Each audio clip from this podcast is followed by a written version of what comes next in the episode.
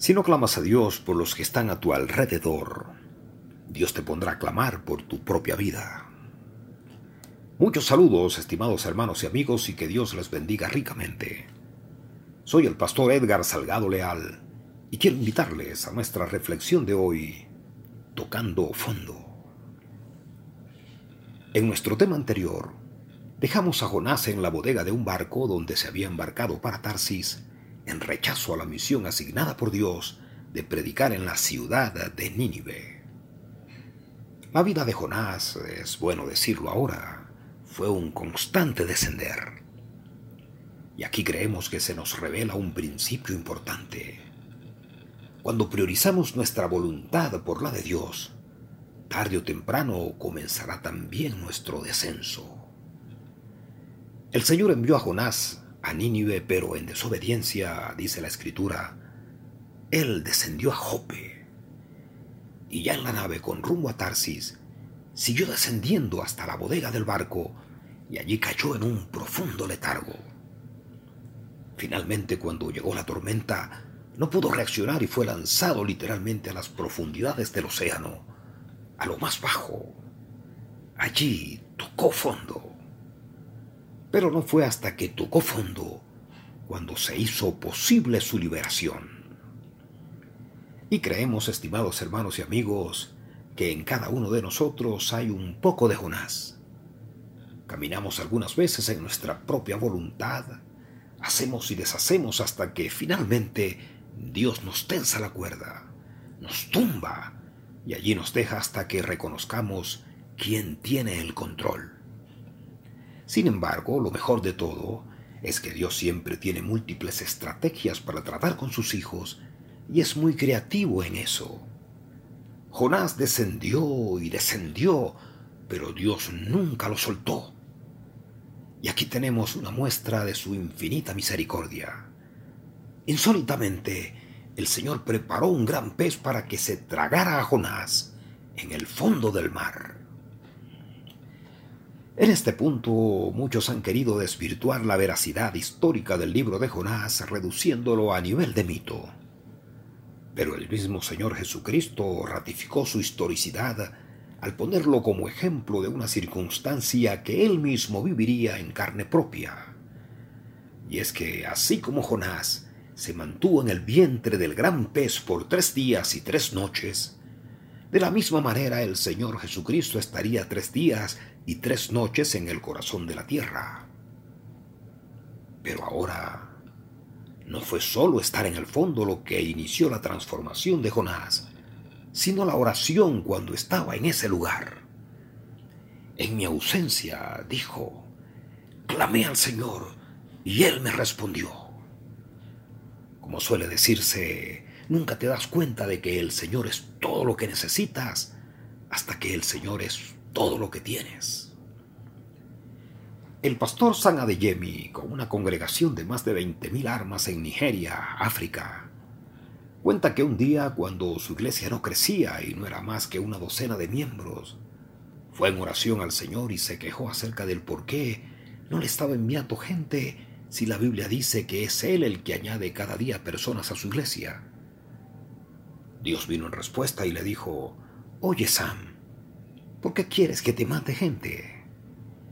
Pero aquella no fue más que una pregunta retórica porque Dios mismo le respondió, Yo sé por qué quieres gente, porque tú quieres ser exitoso, tener una iglesia grande, una casa grande, un carro grande y mucho dinero pero yo no fundé mi iglesia para tu éxito. Luego Dios lo emplazó al decirle, hasta que tú no lleves a esta gente que te he dado a tener éxito en sus vidas, tú tampoco lo tendrás. El pastor Adeyemi concluyó su testimonio admitiendo que estaba equivocado acerca del propósito del ministerio. El ministerio es una entrega por los demás. El Señor Jesucristo lo dijo de esta manera porque ni aun el Hijo del Hombre vino para que le sirvan, sino para servir a otros y para dar su vida en rescate por muchos. ¿Se fijan? Debemos primero perder la vida para encontrarla. Y era esto precisamente lo que Jonás también necesitaba aprender, Pero, ¿lo aprendió realmente? Por ahora diremos que tras su oración desesperada, Dios ordenó al pez que lo vomitara en tierra firme y entonces lo reconfirmó a la orden de ir a Nínive para predicarle a esa gran ciudad. Dios es Dios de segundas oportunidades. Sin embargo, aquí cualquiera supondría que, tras la experiencia traumática provocada por su desobediencia, Jonás iría esta vez de buena gana a predicar a Nínive. Pero qué va. El profeta tenía un problema teológico que afectaba su corazón y necesitaba ser resuelto. Y este era el nudo gordiano en Jonás. Él no quería perdonar. Quizás sea el único predicador de la historia que no se sentía regocijado por la conversión masiva de toda una ciudad. Estaba molesto porque Nínive era considerada una amenaza para los intereses nacionales de Israel y él era un patriota. Estimados hermanos y amigos, esta es una enseñanza muy importante que debemos asimilar con humildad. La Biblia dice que el corazón es engañoso más que todas las cosas y perverso. Por tanto nos exhorta a mantenerlo limpio cada día y entregárselo al Señor. Una vez recibí un WhatsApp de una miembro de nuestra iglesia que me impactó. Eran varias fotografías que mostraban el esqueleto de lo que había sido un automóvil. Estaba sin puertas, sin capota, sin motor y no era una ilusión fantasmagórica de un auto desvalijado, era en realidad un auto desvalijado. Y con las fotos un texto breve las acompañaba. Ay, pastor, así encontré mi carrito, decía. Me quedé sin palabras. Porque hay momentos en la vida en que nos quedamos paralizados ante la contundencia de la realidad y en aquel momento le pedí al Espíritu Santo que me diera una palabra de fortaleza para esta mujer, madre soltera, que con tanto sacrificio había adquirido su carro como un bien necesario para desplazarse a su trabajo, llevar a sus hijos al colegio y hacer las diligencias familiares. ¿Qué le digo, Señor, cuando en circunstancias como estas las palabras son tan insuficientes? Entonces me vino una idea y le escribí, Amada hermana, cuánto me duele ver esas fotos. Pero Dios guarde tu corazón y te fortalezca en el día de la prueba. Luego reflexionó en esa frase, Dios guarde tu corazón. Sí, definitivamente aquella no era una frase mía. A mí no se me hubiera ocurrido. Surgió dentro de mí en aquel momento como impulsada por un resorte divino. Era la palabra que Dios tenía para esta mujer en su circunstancia. Pero, ¿por qué? Porque hay momentos en que esas circunstancias nos pueden embotar la mente de tal forma que perdamos nuestra perspectiva cristiana y terminemos dándole rienda suelta a un sinnúmero de emociones tóxicas que, lejos de ayudarnos en nuestro desarrollo espiritual, son más bien interrupciones en nuestro caminar como hijos de Dios. Existe una delgada línea de separación entre la impotencia que nos produce una injusticia y el odio, la rabia, el rencor o el resentimiento que se desborda contra aquel que nos hizo un daño y nos empuja al deseo de venganza.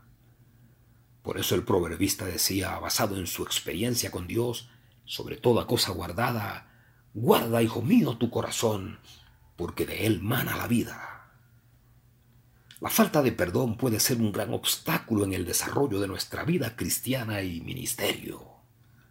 Jonás recorrió Nínive predicando con los dedos cruzados, esperando tal vez que la gente no se arrepintiera para que Dios los castigara por sus pecados. Pero sucedió lo contrario. El pueblo entero se arrepintió. Esa era la preocupación de Jonás. En el versículo 2 del capítulo 4 él le expone a Dios su dilema. Oh Señor, le comenta, ¿no era esto lo que yo decía cuando todavía estaba en mi tierra? Por eso me anticipé a huir a Tarsis, pues sabía que tú eras un Dios bondadoso y compasivo, lento para la ira y lleno de amor, que cambias de parecer y no destruyes. ¿Se dan cuenta? Al final Jonás obedeció, pero aún así fue a regañadientes. Dios deja el libro de Jonás con un final abierto y de máximo suspenso para que cada quien le ponga su propia conclusión. ¿Qué respondería Jonás ante la apelación de Dios? ¿Y cómo responderías tú? El libro de Jonás es finalmente un tratado sobre la gracia y la compasión, sobre el amor de Dios que excede todo entendimiento, sobre el destino final de la raza humana que avanza inexorable hacia su propia autodestrucción.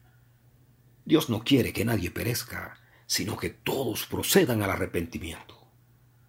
Por eso envió a su Hijo amado, Jesucristo, para que todo aquel que en Él cree no se pierda, mas tenga vida eterna. Como en Nínive, hoy todavía queda mucha gente en el mundo que no distingue su mano derecha de su mano izquierda, y el Señor sigue muy interesado en ella. Estimado hermano, hoy nos toca tomar el testigo de manos de Jonás y continuar predicando a Cristo al mundo sin prejuicios ni discriminación. Estimado amigo, hoy te presentamos la salvación de Dios en su amado Hijo Jesucristo, no importa tu condición. Recíbelo ahora mismo como tu Señor. Y que Dios te bendiga.